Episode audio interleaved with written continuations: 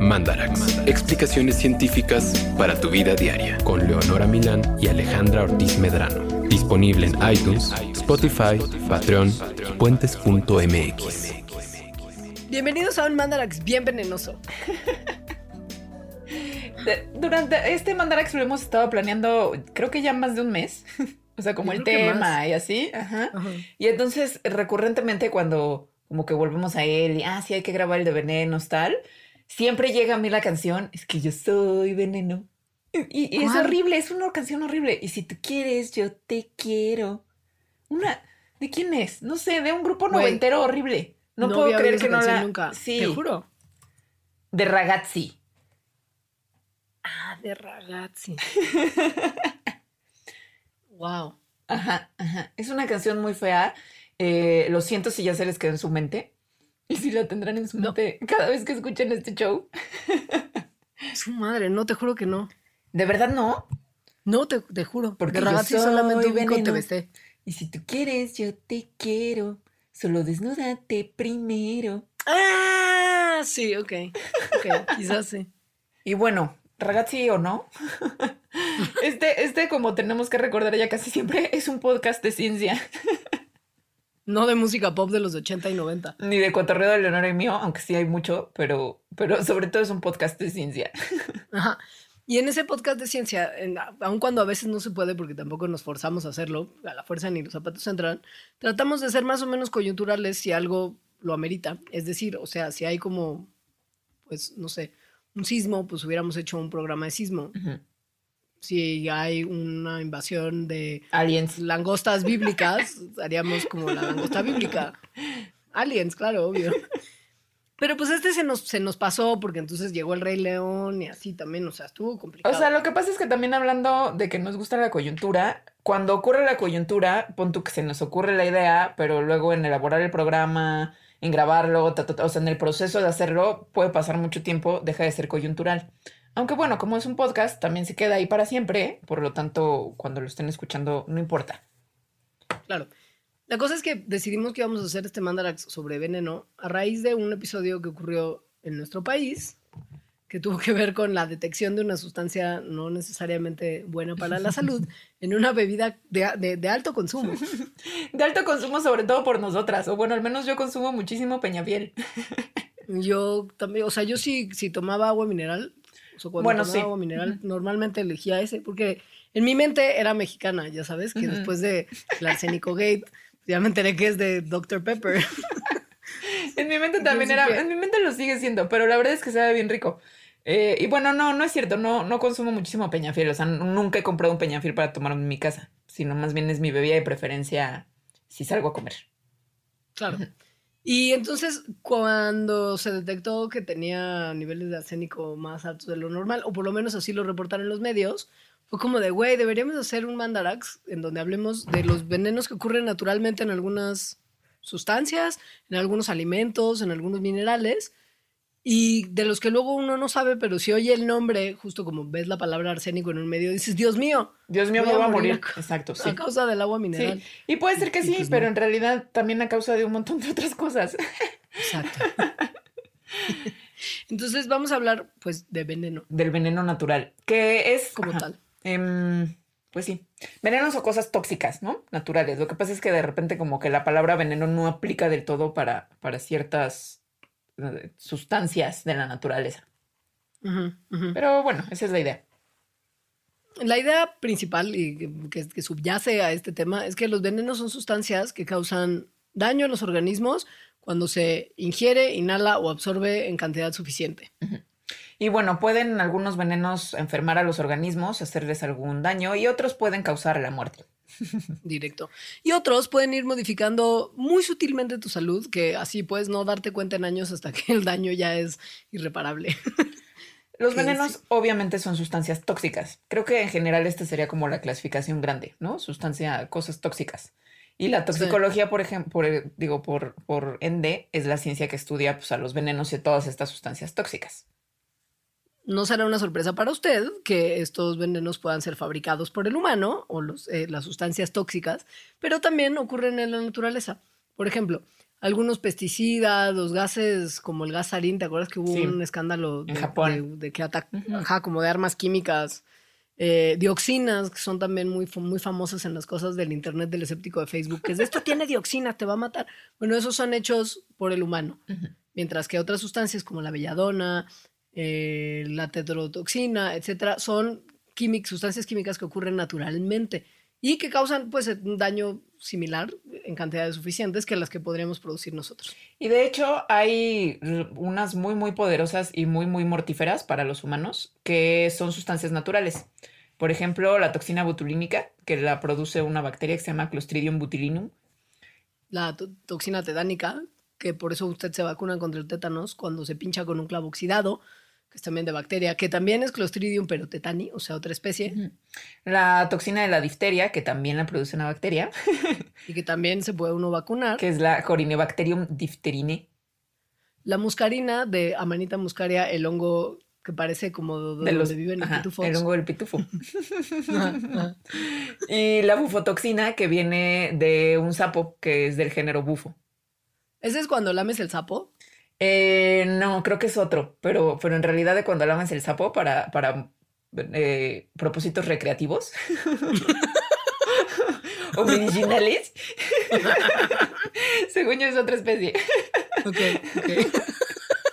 Sí, creo que bufo es un sapo que tiene como cuernitos, o sea que desde la cara como de Satanás se ve que no tienes que ir a lamer ese sapo. Bu- el bufo es un sapo muy feo que según yo, este, ¿cómo se llamaba? Cuvier le puso este nombre por bufón porque se odiaban. Entonces fue como, ah, este, este nuevo sapo al que le puedo poner nombre y es horrible. Me encanta esa historia de la historia de la Sí, a biología. mí también. A mí me encanta todo lo que tiene que ver con Cuvier, porque al parecer era un hombre como muy ardido, como con tendencia Sí. a la ardidez. Y que hizo mucho por la ciencia, pero también hizo mucho por, por, por cosas de mala ciencia. Entonces es súper confusa su figura en la historia de nuestra disciplina. Sí es, pero me encanta como personaje. Amo que además se hayan odiado él y Buffon. Sí. No sé si lo odiaba a él, o solo Cuvier a Bufón. Eso es todavía más terrible. Ajá. Los imagino como en cafés científicos en París y Cuvier como tirándole popó. Y el otro es como de, por favor, monsieur Cuvier, usted no me afecta, yo soy mejor científico. Y mi teoría sobre las especies es correcta y la suya no. Cuvier con popó, ¿no? Ay, bueno. En fin. Nos distraemos. Eh, lo más tóxico que hay en la naturaleza es la toxina botulínica. Es un millón de veces más mortífera que el compuesto creado por los humanos más mortífero de todos, que es la dioxina. O sea, estamos hablando de que una cucharadita de toxina botulínica podría matar a una cuarta parte de la población mundial y vaya que somos muchos hoy en día. No manches, está muy impresionante eso. Sí, y está- bueno- pero ¿sabes qué está más impresionante? ¿Qué? Que la gente se lo inyecta voluntariamente en sus caritas pechochas. Así es, vamos a hablar de esto más adelante. Pero bueno, justo lo que hablaba Alita al principio de cómo no todas las cosas que conocemos como veneno son realmente veneno, sino que son más bien sustancias tóxicas. Más bien. Es una distinción que es importante hacer. Sí, o más bien todo, sí. Lo que pasa es que en inglés es más claro esta, esta distinción, como que sí tienen dos palabras que, que significan diferentes cosas, que una es poison Ujú. y la otra es venom. O sea, una como la banda de los ochentas y otra como el superhéroe villano que es un simbionte mutante. De Spider-Man, ¿no? ¿O de dónde es? Ajá, Sí. sí, sí, bueno, como de ese universo extendido. Sí. Medio que se usan como sinónimos, pero en realidad venom eh, indica que tiene que ser algo que te inyectan. O sea, que, que te muerde, por ejemplo, algo y a través de esa mordida te inyecta un veneno. La, la palabra poison se usa para cosas que entran a tu cuerpo vía tragar, inhalar o absorber a través de la piel. Entonces, una planta podría ser poisonous, o sea, poisonosa o algo así, pero Ajá. no venom. No podría ser una. no venenosa. El sapo es poison, exacto. la víbora es venom, Y la araña también es venom. La araña también es venom. Ajá. Un animalito que sea poison es más pasivo, porque hay que realmente como que tallarse en él para, para que funcione su veneno. Y los venomos son mucho más activos en defenderse, o sea, realmente te atacan. O sea, los, los que no te muerden, los poisonous, eh, más bien liberan las toxinas que tienen como resultado de que fueron atacados. O sea, como que ellos nada más están ahí y si llegas y lo molestas, como el sapito, lo quieres lamer, se asusta y saca, saca su, su sustancia tóxica. En cambio, una serpiente venenosa, pues sí, como que va y te busca, porque en general son depredadores, es decir, eh, los venenos de este tipo de animales han evolucionado para el propósito específico de matar a alguien. Del ataque. Ajá. El veneno es algo que hemos estudiado por siglos, porque en realidad, pues desde hace mucho tiempo se notaba que había ciertos organismos que mataban a través de, de justo de una sustancia que, que no se sabía muy bien ni qué era, ni dónde estaba, ni cómo se, se transmitía. Fue hasta el siglo XVII que Francesco Redi, un doctor italiano, encontró en, en las serpientes que el veneno era una sustancia que venía como de unas glandulitas que están pegadas a los dos dientes frontales de las serpientes venenosas, como un liquidito amarillo que justo en internet hay muchos videos de cómo lo extraen y es muy mal viajante. Y bueno, un poquito después, el doctor inglés Richard Mead hizo un experimento muy científico. que es Este, que, un, fue un loco, un loco total. que es que se tomó para demostrar que el veneno de una serpiente se tenía que ser inyectado para, para producir el efecto. Entonces agarró el veneno y se lo tomó, o sea, lo ingirió y no le causó ningún daño. Güey, ¿cuántos de estos experimentos que no llegaron a los Salieron mal. anales de la historia de la ciencia salieron mal? O sea, ¿cuántos antes de Richard Nixon de, oh, me voy a inyectar esto para ver cómo funciona? Y así, muerte inmediata, y por eso no sabemos nada de ellos. No sé. Pero bueno, hoy en día ya entendemos mucho mejor cómo funcionan estos líquidos, sustancias, etcétera, y cómo funcionan sobre todo las toxinas que constituyen el veneno y que lo hacen propiamente venenoso. Y lo que sabemos hoy es que pueden ser clasificadas de acuerdo al lugar del cuerpo donde es más notorio el efecto que tienen. Por ejemplo, las hemotoxinas, que son las que tienen el veneno de algunas serpientes, destruyen los glóbulos rojos de la sangre y causan daño de los tejidos como sistémico. Las fototoxinas, que son algunas, algunas sustancias que las tienen, por ejemplo, las margaritas, o bueno, plantas como las margaritas, causan acciones, reacciones alérgicas en algunos individuos que son susceptibles. Las necrotoxinas que están ahorita súper de moda porque hay una como epidemia estadounidense de fascitis necrotizante. Son las bacterias que, esa, bueno, esa, esa cosa es las bacterias que se comen la, la piel. Ajá. Destruyen las células que se encuentran y causan, por supuesto, un daño muy importante. Y las más famosas, yo creo, son las neurotoxinas. Por ejemplo, la tetrodoxina que se encuentra en los, en los pájaros, digo, en los pájaros, en los peces globo. globo, que lo que hace es que afecta el sistema nervioso de los organismos. Y son las más famosas porque, porque es muy feo, pues. Claro. Es muy feo y porque, por ejemplo, en Japón se come el pez globo y es como todo este drama de los Simpson de que come fugu y entonces si cortan mal el pescado, tocan la parte donde está la neurotoxina y entonces te puedes morir de comer ese sushi. Entonces es como un sushi delicioso y muy de tontos también porque el riesgo es muy grande. Pero es que el riesgo sabe rico, Leonora. claro, la adrenalina pura. sí. Y bueno, la función de las toxinas en la naturaleza no es obviamente que haya personas que quieran vivir el riesgo a comer un sushi o gente que quiera matar a sus parejas. Hay mucho de eso en este manga. Sino que más bien tienen dos funciones principales, que ya las dijimos, que es la depredación, o sea, matar a una comida en potencia, que es lo que hacen, por ejemplo, las arañas, las avispas, las medusas, las anémonas. Y la otra función es la defensa, que es espantar al depredador para que no te coma. Que es lo que hacen Vamos a- las abejitas, las Claro. hormigas, las mariposas monarca, el brócoli inclu- incluso, porque produce una toxina que sabe amarguita, que eso hace que los insectos no se lo coman. Vamos a hablar un poquito de un par de animalillos clásicos de así de que son re venenosos y, y que probablemente sean lo que más les viene a la mente cuando piensan en veneno, que es primero la serpiente. ¿no? Ragazzi. Este, ¿mandé? A mí me viene ragazzi a la mente. tienes que dejar tienes que dejar de pensar Ah, en ragazzi sé. porque te vas a volver loca. No me he vuelto loca ragazzi ya. es neurotóxico. Sí es. es como comer fugu. Creo que sí lo podríamos clasificar como neurotóxico.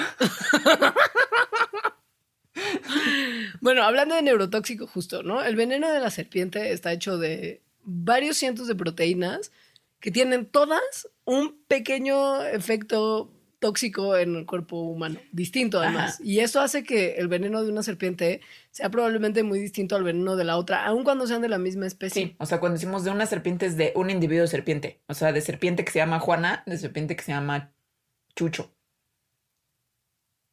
Wow. Mis nombres de serpiente. Güey, Juana y Chucho, de verdad. Perdón. Ser, Es que- Serpi. Sí. No sé, algo de Juana, Chucho. Chucho. Tengo una serpiente de mascota, se llama Chucho.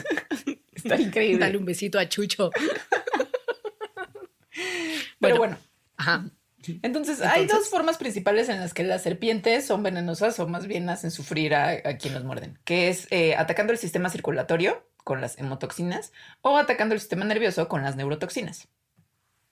Los dos son horribles, ¿eh? No vayan a creer Sí. que nada más el neurotóxico No, es son horribles. Porque el hemotóxico lo que hace es que causa como un montón de coágulos sanguíneos y también causa pequeñas perforaciones en los vasos sanguíneos, causando que, que- que tengan fugas. Y- Está horrible. Cuando empieza, cuando empieza a escapar la sangre por los vasos sanguíneos perforados, pues no hay tampoco nada como para, para, como, o sea, como por la sangre viajan las plaquetas, que sería lo que causaría la cicatrización de las mismas heridas, pues no hay nada que las, que las parche y entonces el paciente se desangra. Y se muere. Pero eso no es lo único, también pueden haber venenos que aumenten la presión de la sangre, la disminuyan, eviten que haya sangrado, o sea, como una sobrecoagulación o justo que produzcan un sangrado extra. Todos están todo mal. Y bueno, las neurotoxinas eh, tienden a actuar de forma más rápida que los hemotoxinas y atacan el sistema nervioso, impidiendo que las señales nerviosas lleguen a los músculos. Entonces, eso significa que va a haber parálisis. Este parálisis va a empezar en la cabeza y se va a ir como moviendo hacia abajo del cuerpo, hasta que si no se trata, el diafragma, o sea, el músculo que, que permite que respiremos, se paraliza y entonces la persona deja de respirar. Sí. Muy horrible. Muy horrible.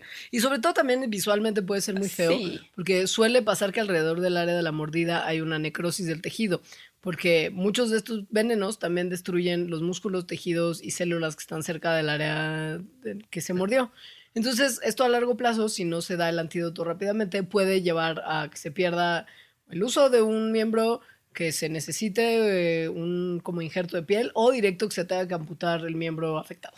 Las, las serpientes lo que tienen son estos eh, colmillos que actúan como si fueran una aguja. Es decir, están huecos, huecos. y tienen como un hoyito, tal cual como una aguja. Entonces con eso inyectan el veneno que lo producen en unas glándulas que tienen más o menos por detrás de sus orejas y tienen como una bombita que justo empuja a través de unos ductos que tienen pues por adentro de su cabeza hacia los colmillos y adentro de la víctima. Sí, la serpiente que, que lo va a morder tiene sus colmillitos en la parte de adelante de la boca. Esas serpientes son las más peligrosas. Piensen en cobra, en black mamba, en la serpiente de cascabel. Todas esas tienen el diente hasta, hasta adelante. Si están atrás son un poquito menos peligrosas. Y bueno, hace muchos, muchos millones de años, es decir, cuando vivía la serpiente ancestro de todas las demás serpientes venenosas, eh, Que se llamaba Rosita. la abuela Rosita, Ajá. ese veneno era relativamente simple, o sea, no tan complejo como los venenos que tenemos ahorita que están hechos de cientos de proteínas distintas. Eh, y lo que se ha investigado sobre esto es que sugiere que se sugiere que al paso del tiempo, o sea, en la evolución de los venenos, se han hecho así de complejos y por lo tanto también más tóxicos.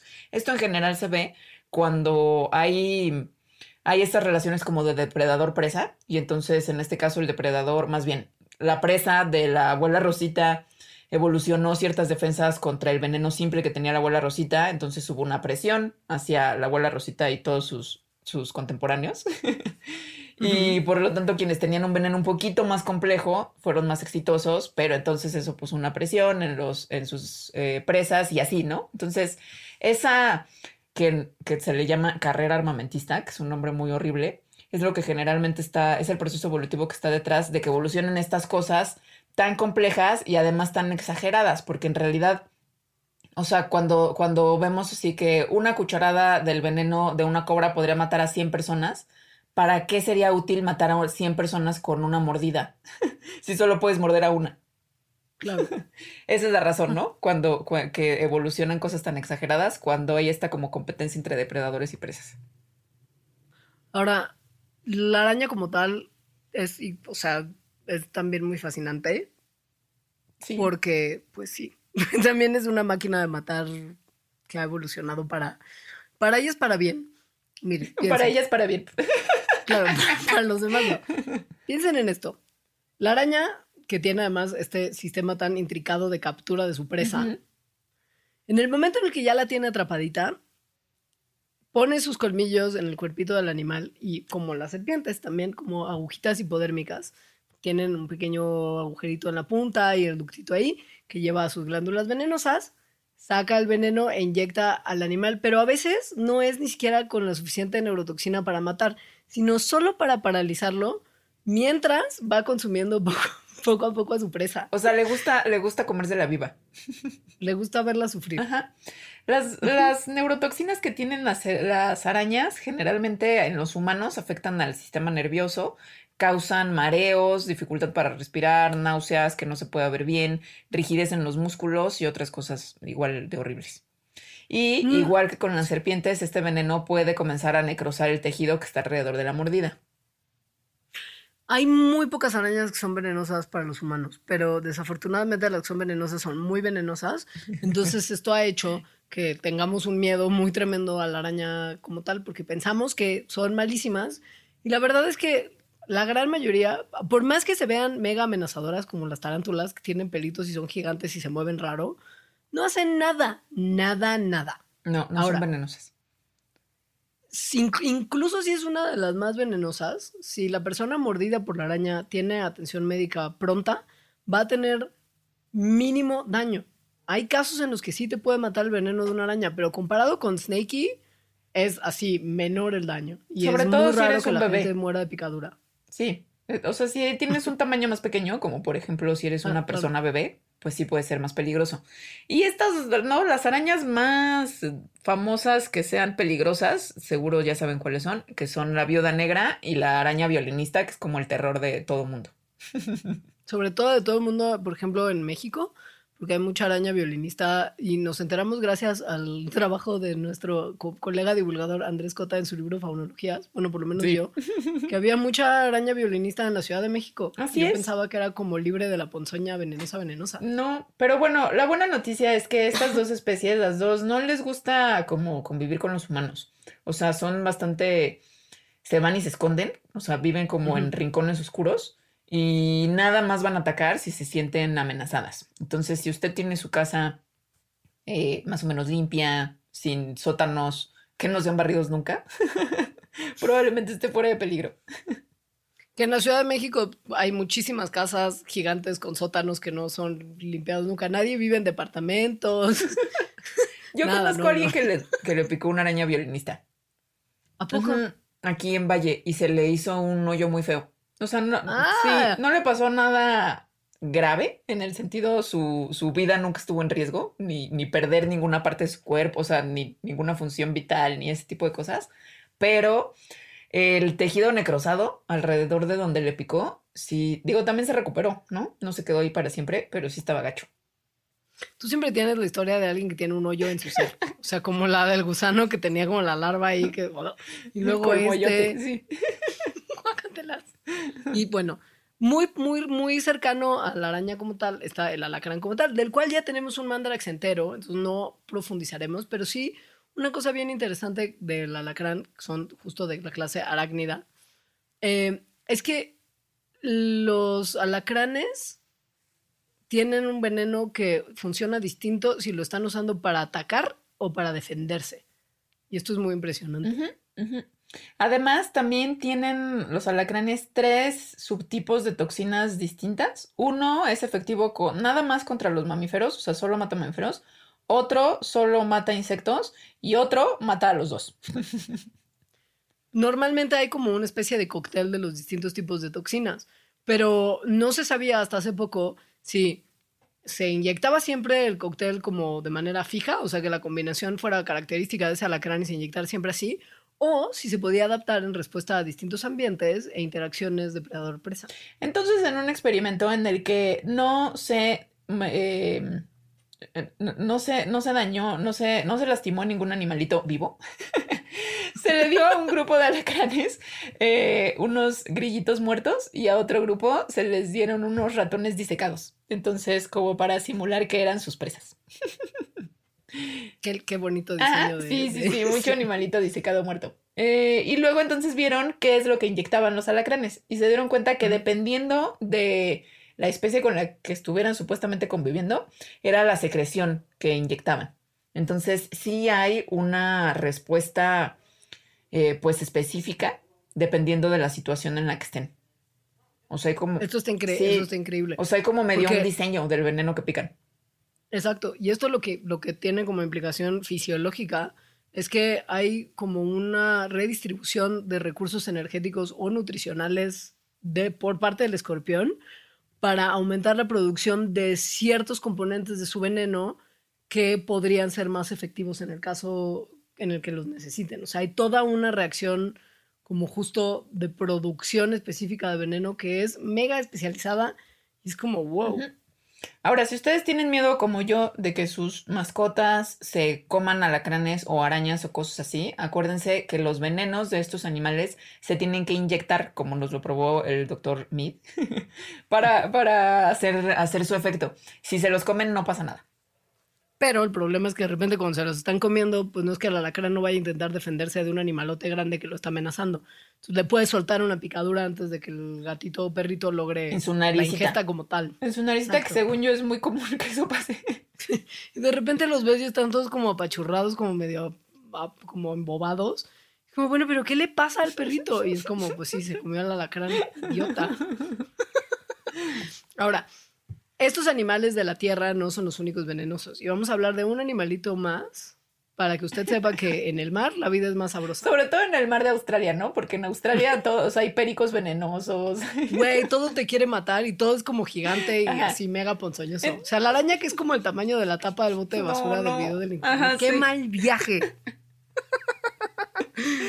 Bueno, Ajá, pero este no es feo, este es bonito. El animal del que les vamos a hablar es, es como muy es como muy adorable. es un pulpo pulpito. que Con, con colores psicodélicos. Con colores psicodélicos y con sobre todo anillos azules, que eso es lo que lo caracteriza. Y bueno, no, no es tan grande, o sea, mide como, digamos, un galoncito. Y, y se ve muy bonito, vive en Australia y es súper venenoso, de hecho es de los animales más venenosos que existen. Su veneno es mil veces más poderoso que el cianuro. Y esto quiere decir que podría matar 26 humanos en minutos. Y Esto porque producen tetrodotoxina, como el pez globo. Así es. Y la cosa es muy interesante de la tetrodoxina es que es un veneno que no se produce tal cual ni por el pez globo ni por el pulpo, sino más bien por bacterias simbióticas que viven en las glándulas salivales del pulpo en este caso, que, ¿no? O sea, son súper, súper tóxicas.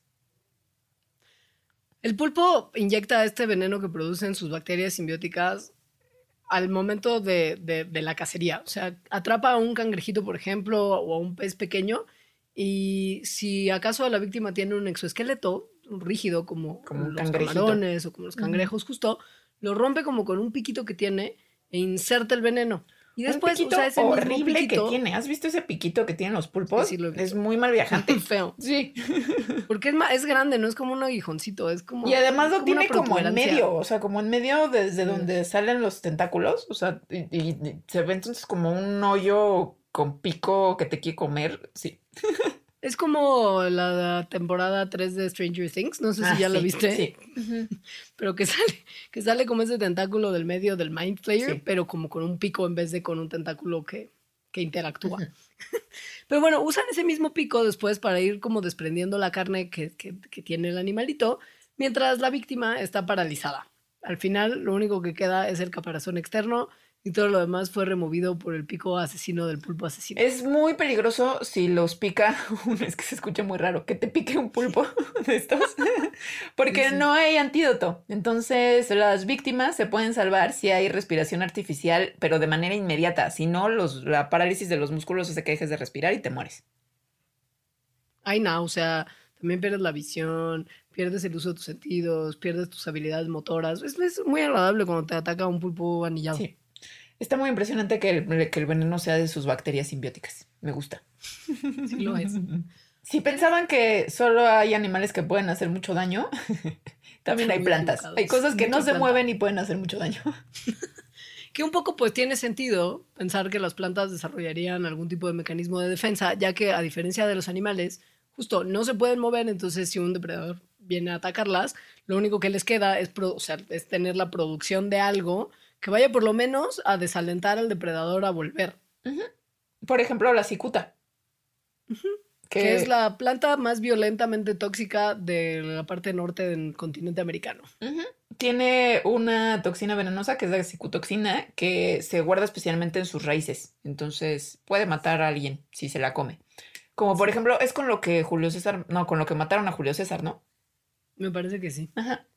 Era, se usaba mucho hace mucho tiempo. Muchas de estas cosas se usaban mucho hace mucho tiempo. la Algunas no belladona. necesariamente, sí, pero esa ni siquiera como para, como para envenenar a la banda. Se usaba como con fines de, bru- de brujería y, al- y alucín también, según yo. Sí, y según yo también para adormecer. Entonces, eh, la belladona, que así también se llama la planta, lo que tiene eh, son dos sustancias tóxicas. Una se llama la atropina, que se sigue usando, de hecho, para, para cosas médicas, y la escapolamina. La tiene en todas las partes de la planta. O sea, en el tallo, en las hojas, en las bayas, en las raíces. Y lo que causan es parálisis de los músculos involuntarios del cuerpo, por ejemplo, el corazón. Ya habíamos hablado de la belladona, y bueno, más bien de igual de la sustancia como de escopolamina en algún Mandarax de hace mucho tiempo. No sé si fue Mandar Darks.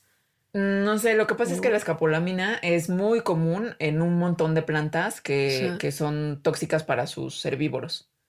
O sea, según yo es de las que más producen las plantas. ¿Verdad? Bueno, Entonces, pero la cosa es que si revisan nuestros mandarax en los que hablamos de cosas como, como de, de- de espantos y cosas paranormales, en alguna de ellas va a haber más información. ujú. Disculpen que no me acuerdo exactamente en cuál, pero llevamos cuatro años haciendo esto y a veces nos va el patín. Pero por eso ya tenemos un, bueno, está en construcción una base de datos. Luego ello. les contamos antes de Sí. terminar el programa porque ustedes pueden contribuir a armarla. Sí. En fin, ageratina es otra planta que es como una hierbita con, con unas florecitas blancas hasta arriba, que tiene un alcohol tóxico que se llama trematol. Y lo que es un poco un bajón es que imagínense que ustedes una vaquita que está comiendo pastito. Ay, hoy en día ni se preocupen porque ya el ganado que nos comemos come puro grano porque están encerrados en jaulas, entonces nunca van a estar comiendo plantas venenosas. O ¡Qué sea, bien! Qué bien. Pero bueno, antes en el pasado o en lugares donde el ganado sigue pastando, imagínense que se comían la plantita con las florecitas y los productos de esta vaquita que se comió esa flor quedaban con la toxina, tanto la carne como la leche. Y por lo mismo, si tú te comías la carne o la leche de esa vaquita, pues te envenenabas. O sea, no te tienes que comer la planta directamente, sino a la vaquita que se la comió. Y estos síntomas de este envenenamiento es pérdida de apetito, náusea, debilidad, dolor de pancita, la lengua se pone roja. Y otro de los síntomas es la muerte. Es un síntoma peligroso, digamos, grave. Otra plantita muy venenosa es el ricino, que es una planta nativa de África y que tiene, pues, en las semillas lo que se conoce como aceite de ricino. Ajá. Eh, que se usa mucho para la industria cosmética y para muchas otras cosas, que cuando es tratado, o sea, cuando se extrae el aceite de ricino, no es que todos tengamos en nuestra casa una cosa, un veneno súper tóxico, pero tratado de otra forma, como se vio en Breaking Bad, es muy venenoso. De hecho, según yo, no se tiene ni que tratar. O sea, las semillas, dos semillas tienen suficiente para matar a un niño y unas ocho para matar a un adulto. ¿Qué hace el ricino? Pues inhibe la síntesis de proteínas dentro de las células. Esto es un problema porque la síntesis de proteínas es uno de los procesos más importantes que ocurren dentro de todas nuestras células. Ajá. Entonces, sí, sí, sí. Afecta además al sistema inmune, eh, lo cual hace que las personas víctimas de este tipo de, de envenenamiento tengan infecciones que no puedan ser controladas, lo cual puede llevar a la muerte. La cosa con este veneno, con el ricino, es que no sabe a nada ni huele a nada. Entonces es relativamente fácil que se ponga en comidas y bebidas. ¿Cómo quieres decir que alguien usaría eso a propósito? Como lo vimos en Breaking Bad. Pues sí. Pero además crece en todos lados. O sea, de verdad casi a cualquier campito que vayan, eh, crece ricino porque justo es nativo de África, pero según yo ha colonizado todo el mundo por la facilidad que tiene como de hierba, aunque bueno, es muy grande, no es una hierba, de, de llegar a todos lados. Entonces sí, crece como feliz por ahí. Hay una cosa que se llama el regaliz americano que igual y usted no lo sabe, pero si es quizá muy religioso o tiene alguna tía, justo como la tía Rosita, que es súper religiosa y que tiene mucho como rosario de este que, que está hecho como de ingredientes naturales, Ajá. probablemente ese rosario esté hecho con semillitas de regaliz. Que Mm. tienen una sustancia que es muy venenosa porque justo también inhibe la síntesis de proteínas que se llama abrina. Y ojo, que las semillitas, mientras estén intactas, no son venenosas, pero si se raspan, se rompen o se mastican, pueden ser letales. Con 3 microgramitos de abrina se muere un adulto. ¿Qué? ¿Qué, qué seguro tener rosarios de esto en casa? No quiero, no quiero decir que su fe lo puede llevar a, una- a un fin trágico, pero en esta ocasión todo parece indicar que sí. Y bueno, final, bueno, no finalmente, pero otra que tenemos en todos lados y nos tomamos en todos lados es el tabaco. El tabaco se produce muchísimo, muchísima gente fuma tabaco y tiene, ya hemos hablado de esto, nicotina. La, la nicotina, pues es una sustancia tóxica. Muy, porque además pues es adictiva. y si pensamos en cuántas muertes causa el tabaco, es la planta más venenosa del mundo. Son 5 millones de muertes al año. Claro, pero, pero no es, pero estas no son por envenenamiento de nicotina, sino por otras cosas. Por Pero el de envenenamiento de nicotina. nicotina puede pasar, como también se ha visto en muchas películas donde a alguien se le ponen un montón de parches de nicotina y justo se envenena. ¿Qué tipo de películas estás viendo? Yo creo que esa pasa en un duro de matar o algo así. Pues no parecía que era tan duro de matar, con unos parches que consigues en la farmacia. Oye, sí pasa en las películas, que en la vida real también. Sí, me imagino que sí. Hay Ojo. otro veneno que Sí. es también muy común, sobre todo en el pasado, en el pasado cuando no había divorcios, que es el cianuro, porque hay un montón de plantas que contienen cianuro, por ejemplo, las semillas de las manzanas, de las ciruelas, de los duraznos, de los melocotones, que lo tienen en las semillas y también en las hojas. Entonces, mediante un proceso muy fácil, que es básicamente moler semillas de estas cosas y luego calentarlas, se puede extraer el cianuro y, bueno, tener propósitos malévolos con él. Hay un veneno que se puede hacer de papas también y que es muy fácil incluir en la bebida y en, las, y en la comida, que produce coma, convulsiones, colapso en los pulmones o mal. Pero al final del día, siempre el veneno más importante que puede tener un producto comestible es el que produce la carne echada a perder, porque está ahí la posibilidad del botulismo, Así de la es. toxina botulínica. Es por eso que te decían que si una lata estaba perforada o como inflada, no te comieras sus contenidos, porque podría ser que, esta, que este inflamiento y que por la perforación se haya metido la bacteria que produce la toxina botulínica y tú comiéndote una latita de carnita de algún tipo, pues te mueres. La toxina botulínica, que ya dijimos la produce la bacteria Clostridium botulinum, es una proteína neurotóxica que lo que hace es que no deja que se libere el neurotransmisor que se llama acetilcolina de los axones eh, en, en, en donde se juntan las neuronas neuromusculares y entonces hace que entre el cuerpo en parálisis, porque no se están comunicando, ¿no? Las neuronas de los músculos. Entonces, la infección con esta bacteria causa el botulismo, que básicamente es esta enfermedad donde te empiezas a paralizar y paralizar. Pero esta misma toxina también se usa comercialmente para varias cosas, por ejemplo, para la industria cosmética con el Botox, pero también en la medicina.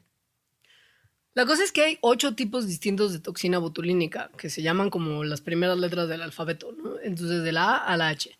La A y la B pueden hacer que se enfermen los humanos, pero son las que se usan comercial y médicamente. La C a la G son menos comunes, la E y la F pueden enfermar a los humanos y el resto pueden enfermar más bien a otros animales. El tipo H es la que es la más peligrosa del mundo, porque dos nanogramos, que es literal nada, puede hacer que un humano adulto muera. La A y la B, que es las que se usan en la medicina, se usan para tratar espasmos musculares, justo porque como lo que hace la toxina es hacer que los músculos no se comuniquen entre ellos, sería útil para ese tipo de cosas, o para músculos que están sobrereactivos.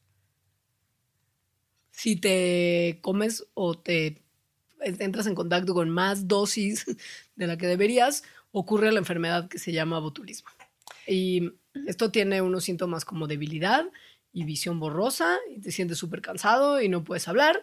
Y después se te empiezan a poner los, los brazos flojitos, los músculos del pecho también los sientes súper débiles, las piernas te empiezan a fallar y después empiezas a vomitar, se te inflama la panza, un poquito de diarrea cada vez.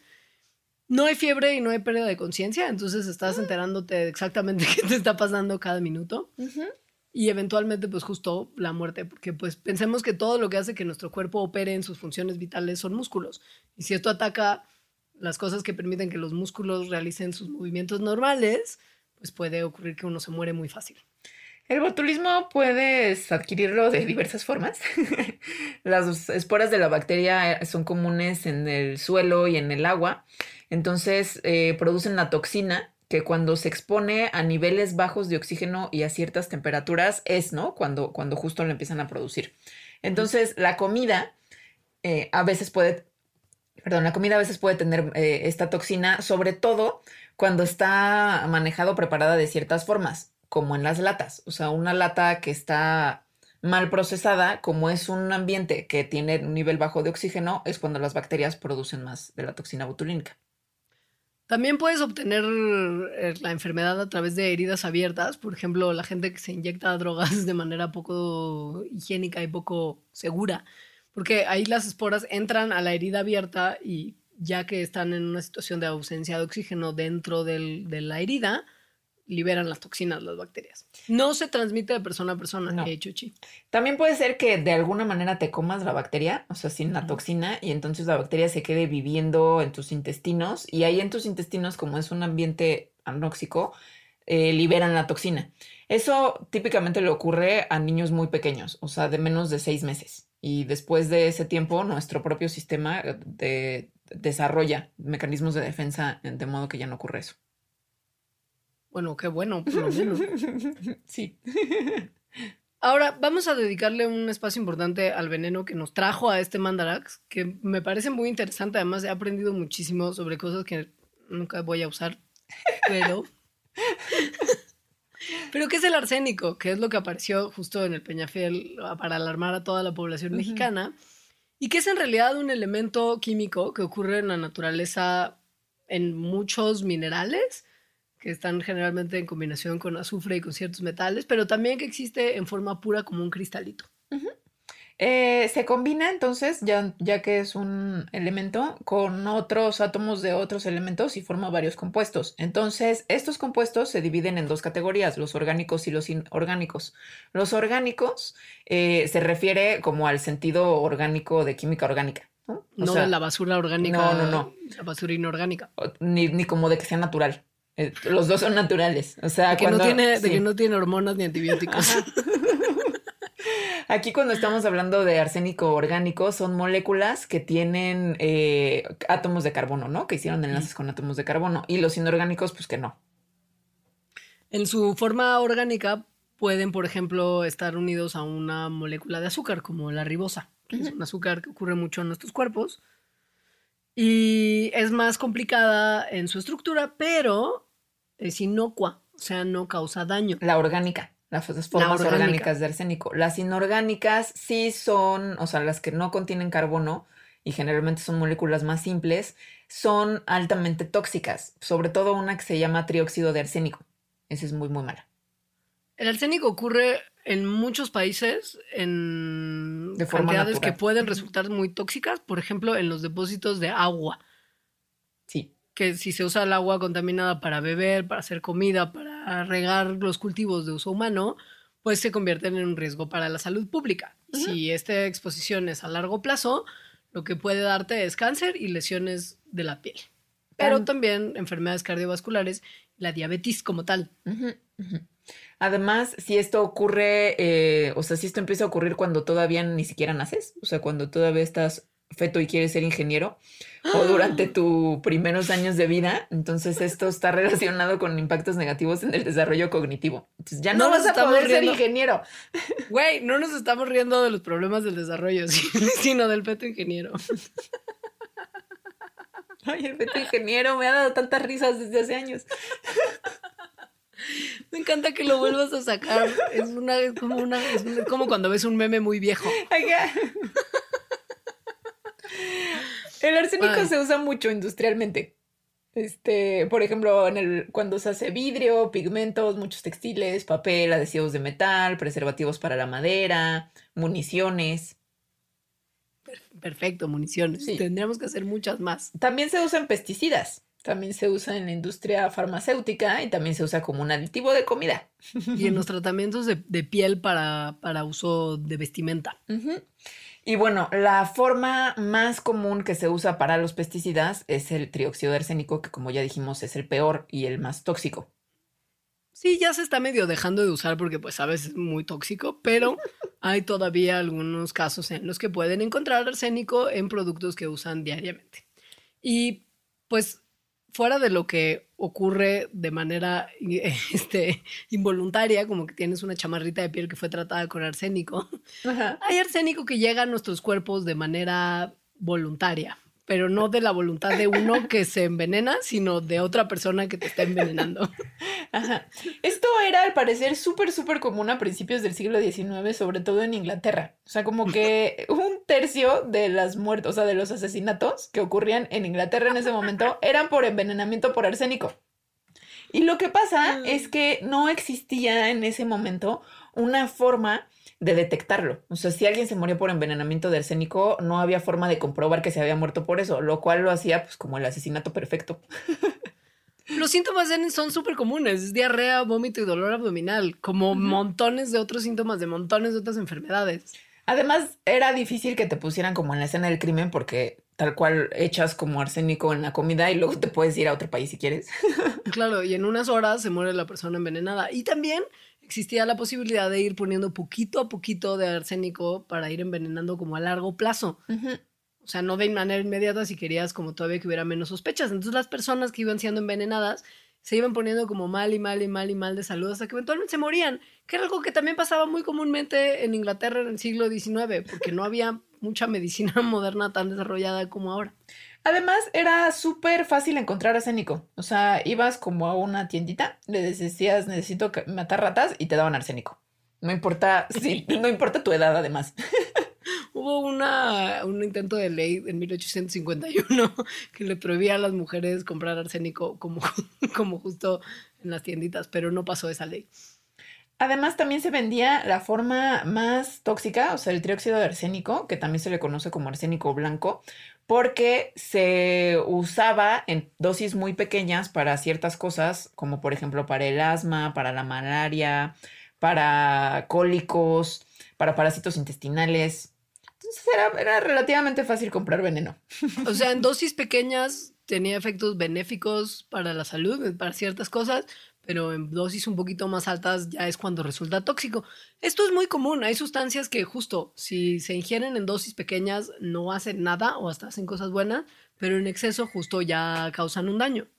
Y entonces eh, es que la parte en la que no se sabe, o sea, no se sabía cómo, cómo, de, no, cómo decir cuál era, había sido la causa de muerte, si había sido arsénico, tenían una manera que está muy chistosa, que es que agarraban una muestra del contenido estomacal de la víctima, obviamente ya muerta, y la aventaban al fuego. Entonces, cuando se estaba quemando, si empezaba a leer como ajo, eh, entonces eso significa o eso les, les sugería que sí el contenido tenía arsénico.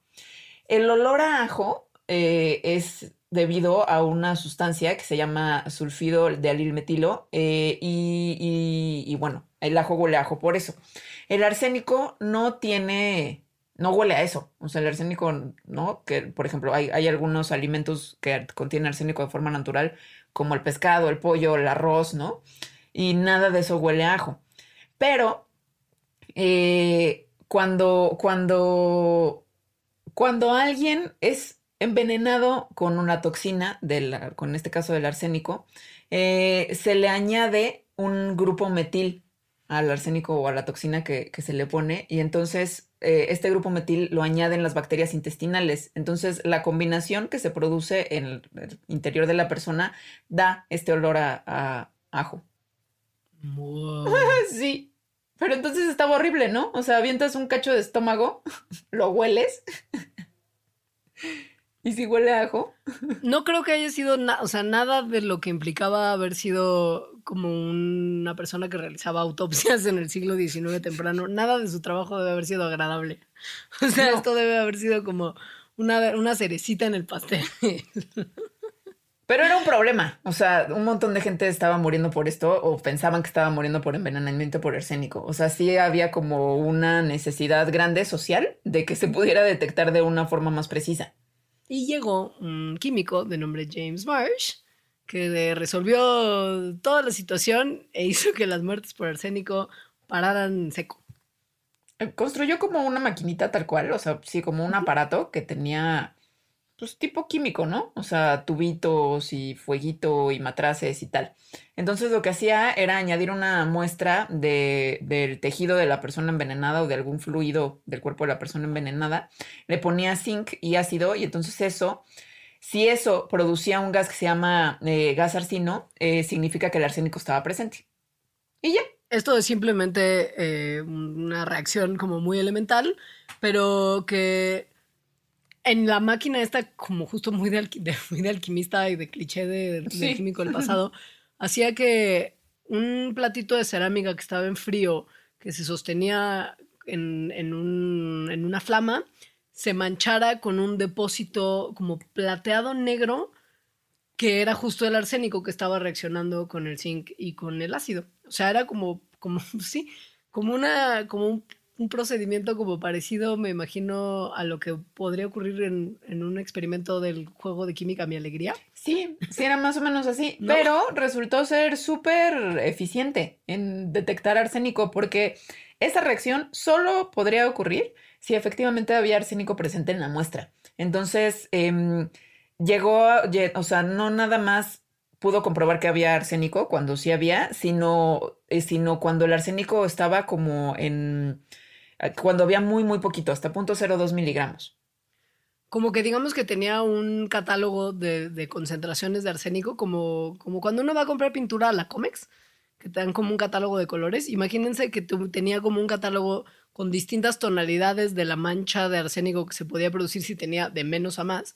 Entonces podía detectar hasta cuánto arsénico había en el cuerpo de esa persona. Si la mancha tenía un color más oscuro que correspondía a un miligramo, entonces él lo podía ver como en su catálogo. Entonces podías ver si había sido, por ejemplo, una exposición accidental quizá en una mínima cantidad o si ya había sido como una exposición más grande y tenía muchísimo arsénico en su cuerpecillo. Y bueno, esa no fue la forma en la que se detectó arsénico en el Peñafiel. Ya hay otras No. maneras. Pero, pero el chiste es es- que se detectó. Entonces, sí, la primera noticia que nos llegó con esto es efectivamente que el Peñafiel no es una marca mexicana. Sí, y, y- y además que pues al ser ya una de las marcas, me imagino que por su ca- calidad transnacional, es una de las marcas que más se consumen en otros países y no solo en México, pues resulta que al estar ya muy comercializada en Estados Unidos, es sujeta también a investigaciones de ONGs que están monitoreando constantemente la calidad de los alimentos en ese país. Y entonces una ONG que se llamaba el Centro de la Salud Ambiental notó que las botellas de agüita Peñafiel importadas de México tenían niveles de arsénico que, ojo, no es que hayan sido gravísimos, solo estaban un poquito arriba de los estándares que tiene la FDA y particularmente el estado de California. que son 10 partes por billón. Y lo que tenía, bueno, más bien, por millón. Lo que tenía el, la Peñafiel, según la prueba que se hizo, es punto 17 partes por millón. Es decir, tantito más arriba. Tantito más. Ajá. Ojo que sí hay como que el mandato de la, bueno, no el mandato, pero como la, la información en el CDC, el lugar favorito de Alita, que dice que la exposición a largo plazo, a largo plazo con, arsénico puede aumentar el riesgo de diabetes, alta presión arterial y algunos tipos de cáncer. Es por eso que pues hay como un límite muy bajo de la cantidad de arsénico que es permitida en Estados Unidos. No es que el Peñafiel fuera a dar inmediatamente diabetes, hipertensión y varios tipos de cáncer. Simplemente que como a largo plazo puede tener sus efectos, en Estados Unidos son muy exigentes y tratan de mantener los niveles de arsénico en los alimentos por debajo de esta cantidad. Luego se hicieron pruebas en México y no sabemos si, si, si es porque se hicieron diferente o si en realidad se equivocaron. Bueno, el chiste es que las pruebas en México concluyeron que sí se encuentra dentro de lo establecido por la norma mexicana y que es completamente seguro y no representa ningún riesgo para la salud. Eso, eso se dice aquí. Es información entonces que pues resulta quizá contradictoria, pero como moraleja lo importante sería no consumir y por una cuestión de salud renal también altas cantidades de agua mineralizada con gas. De Peñafiel.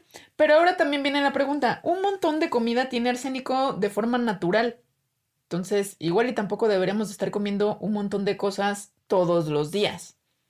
O sea, creo que aquí con el Peñafiel lo que nos está diciendo es si efectivamente tiene un, tiene tantito más arriba, o sea, si le creemos a la prueba de Estados Unidos, de, de, de lo que es aceptable para ellos. Lo cual no significa que si te tomas un Peñafiel te vas a morir, pero que tal vez si tomas Peñafiel diario, sí te podría estar causando algún tipo de problema en el muy largo plazo. Pero en ¿Qué tal realidad. que lo combinas? Claro. Exacto, otras cosas también. Otras, Como el arroz. como el arroz. el arroz al parecer tiene un montón de arsénico. De hecho, creo que es el alimento que más arsénico contiene. Es muy chistoso que usted, por ejemplo, si está eh, yendo a comprar comida para su bendición orgánica en el Green Corner y, Y sin gluten. y sin- claro, sin gluten, endulzado con sustancias mega naturales porque guácala el azúcar y pon tú que uno de los alimentos de bebé tiene eh, jarabe de arroz integral orgánico, pues tómale papá que hay ciertos, justo, este es un producto que realmente existe, que se midió cuánto arsénico tenía y era seis veces el límite federal de 10 partes por millón. y esto también en su barrita de arroz, que tiene harina de arroz o, o este jarabe de arroz Ujú. integral. Tienen un montón de arsénico, pero montones. Entonces, bueno, esto es porque el arroz naturalmente como que acumula más arsénico. Em, y eso es por la forma en la que cultivamos el arroz. El arsénico, como ya dijimos, se encuentra en un montón de lugares, sobre todo en el agua y en el suelo. Y hay algunos lugares que tienen más concentración de este elemento, pues naturalmente porque los minerales de ahí así lo tienen. Pero también puede ser que las aguas tengan arsénico por contaminación, o sea, que llegó ahí, por ejemplo, por lo que se usa eh, durante la agricultura.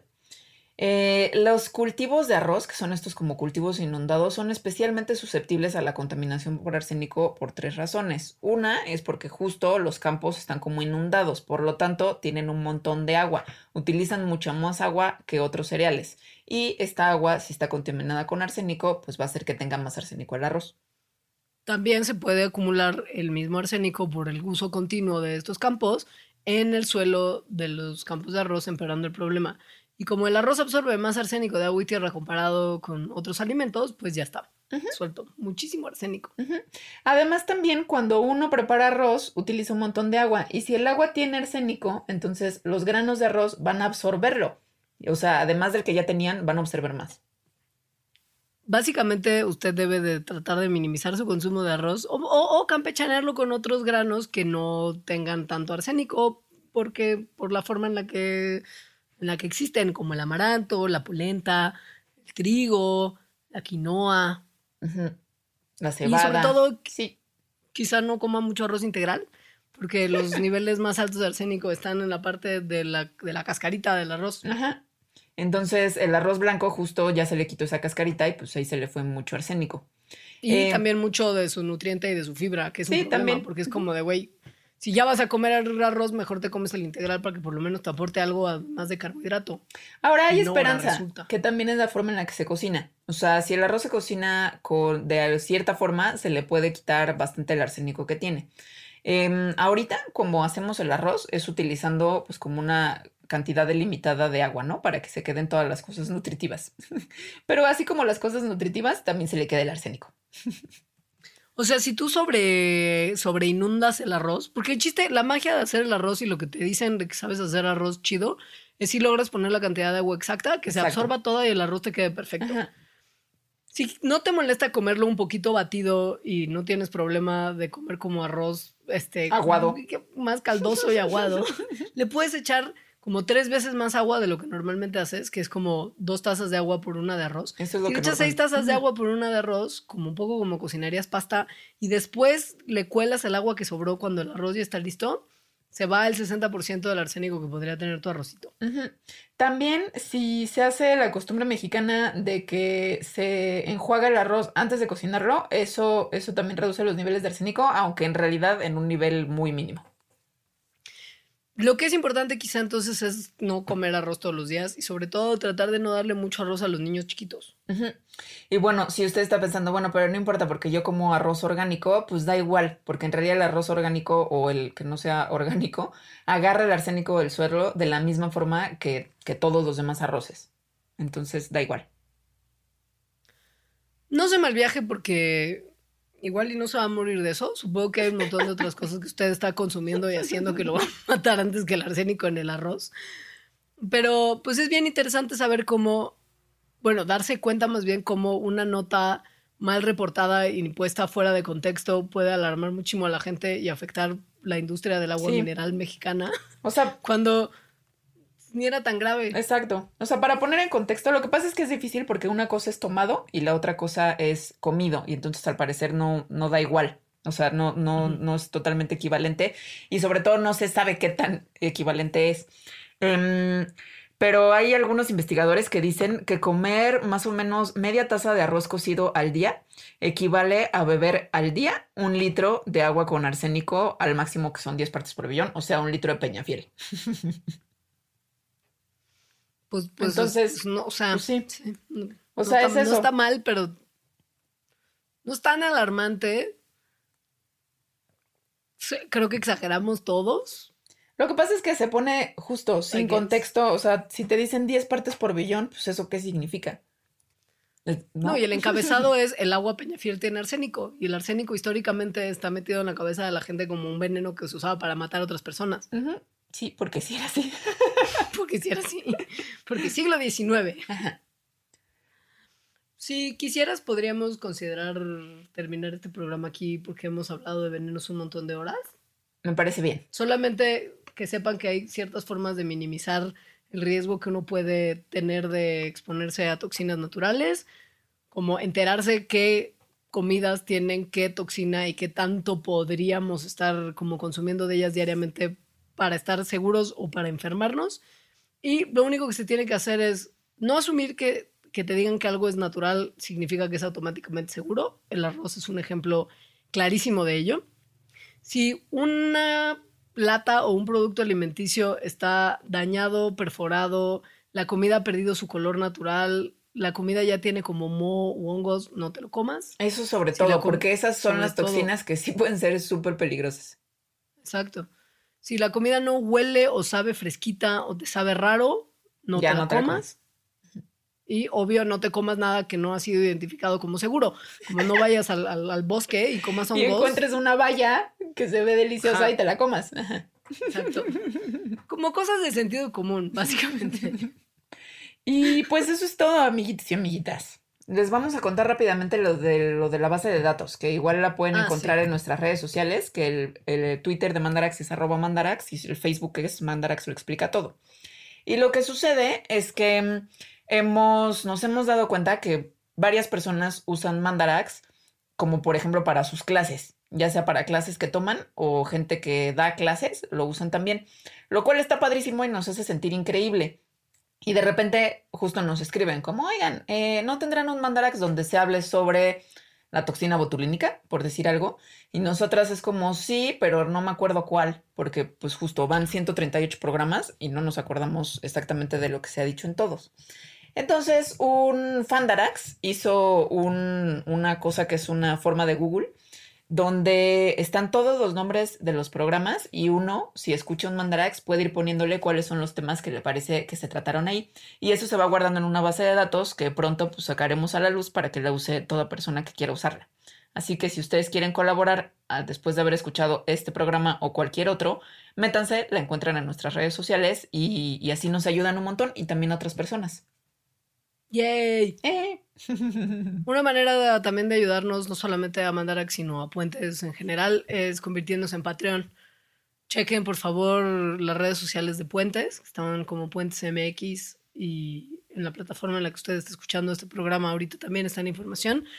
Consiste en participar con una, pues como en una especie de donativo mensual que se puede ajustar a sus posibilidades y que hace que estos programas puedan, pues no costarle tiempo y sangre al buen ruso que se encarga de producirlos, sino que le permita, ya saben, cosas como comprar comida, pagar la renta, ese tipo de necesidades básicas. Y también de puentes en, general. O sea, Sí. gracias a eso puentes puede existir.